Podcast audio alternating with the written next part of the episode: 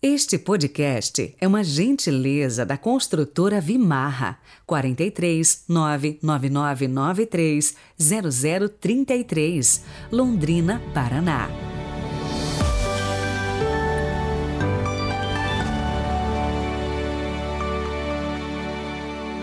Segunda-feira, 19 de setembro de 2022. Bem-vindos ao podcast de hoje e continuamos com a novena de São Pio de Petreutina.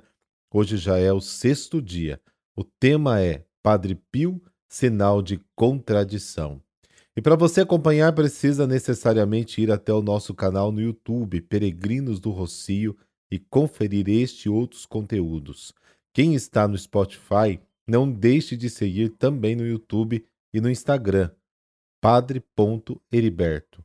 O caminho para essas plataformas está na descrição de qualquer episódio do podcast que você acessar. Rezemos.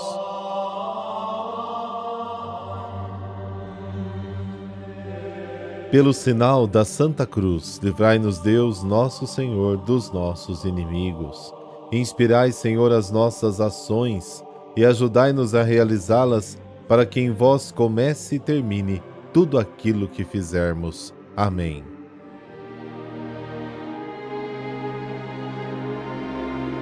Lucas capítulo 8, versículos de 16 a 18.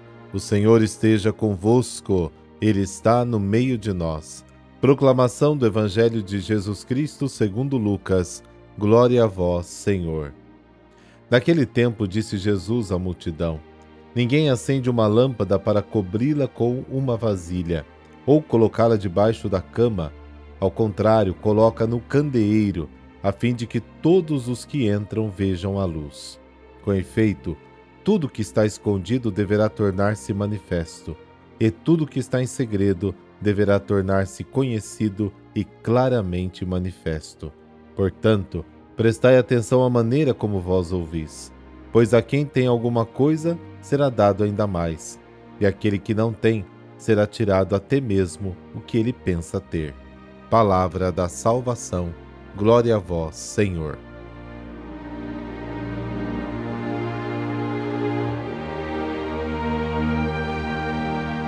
O Evangelho de hoje nos apresenta três pequenas frases ditas por Jesus.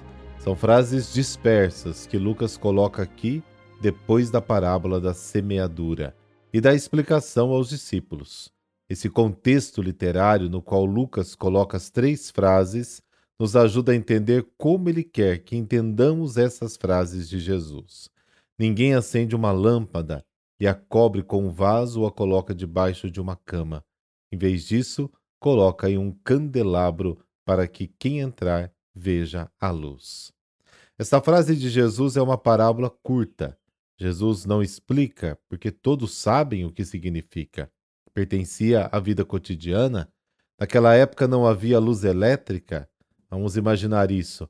A família está reunida em casa, o pôr do sol começa, uma pessoa se levanta, pega a lâmpada, cobre-a com um vaso ou a coloca debaixo da cama. O que os parentes vão dizer?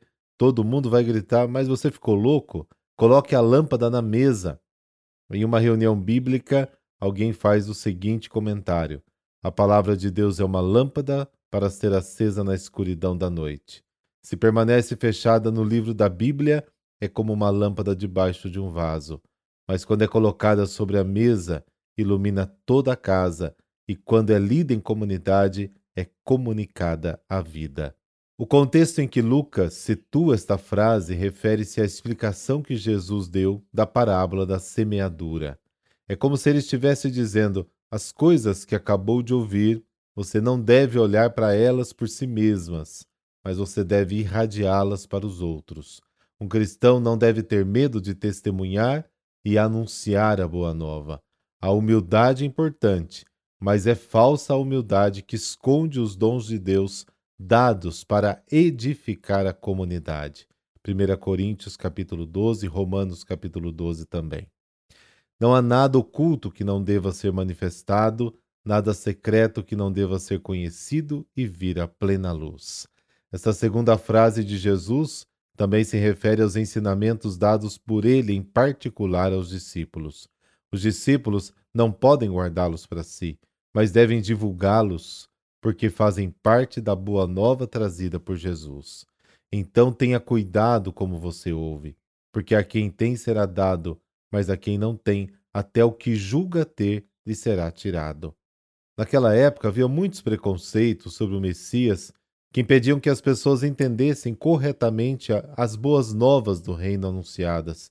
Por isso, o alerta de Jesus em relação aos preconceitos é muito atual.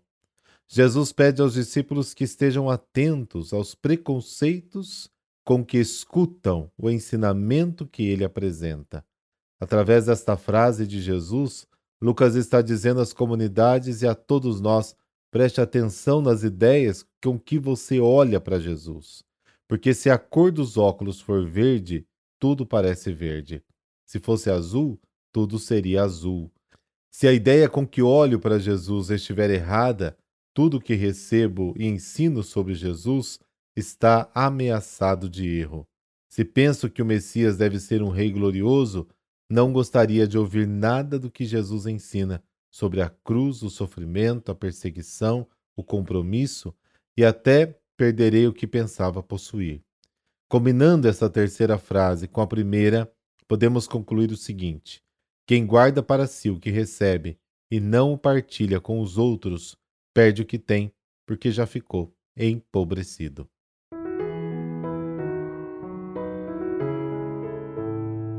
Hoje a igreja celebra São Januário, ou então São Genaro, Genaro, como se diz o italiano. Considerado um homem bom, caridoso e zeloso com as coisas da fé, foi eleito bispo de Benevento. Era uma época em que os inimigos do cristianismo submetiam os cristãos a testemunharem sua fé através de terríveis torturas seguidas de morte. Segundo a tradição, Januário foi martirizado na época do imperador Diocleciano no ano 304. O bispo Januário foi preso com mais alguns membros do clero sendo todos julgados e sentenciados à morte num espetáculo público no circo. Sua execução era mesmo para ser um verdadeiro evento macabro, pois seriam jogados aos leões para que fossem devorados aos olhos do povo chamado para assistir. Porém, as feras tornaram-se mansas e não lhes fizeram mal. O imperador determinou então que fossem todos degolados ali mesmo. Segundo a antiquíssima tradição, alguns cristãos piedosamente recolheram em ampolas o sangue do bispo Januário e o guardaram como a preciosa relíquia que viria a ser um dos mais misteriosos e incríveis milagres da Igreja Católica. O sangue do mártir é guardado cuidadosamente na Catedral de Nápoles. Durante a sua festa no dia 19 de setembro, todos os anos, sua imagem é exposta à imensa população de fiéis. Por várias vezes, nesta ocasião, a relíquia do seu sangue se liquefaz, adquirindo de novo a aparência de recém-derramado e a coloração vermelha, um mistério que só mesmo a fé consegue entender e explicar. Por tudo isso, o povo de Nápoles e todos os católicos devotam enorme veneração por São Januário. Até a história desta linda cidade italiana, aos pés da montanha do vulcão, se confunde com a devoção dedicada a ele, que os protege das pestes e das erupções do próprio vulcão. Deus eterno e todo-poderoso, que a vossos pastores associastes São Januário, a quem destes a graça de lutar pela justiça até a morte. Concedei-nos por sua intercessão suportar por vosso amor as adversidades e correr ao encontro de vós, que sois a nossa vida. Por Cristo nosso Senhor. Amém. Por intercessão de São Januário, dessa bênção de Deus Todo-Poderoso, Pai, Filho, Espírito Santo. Amém. Excelente dia para você. Te espero às nove da noite para a novena do Padre Pio. Até mais.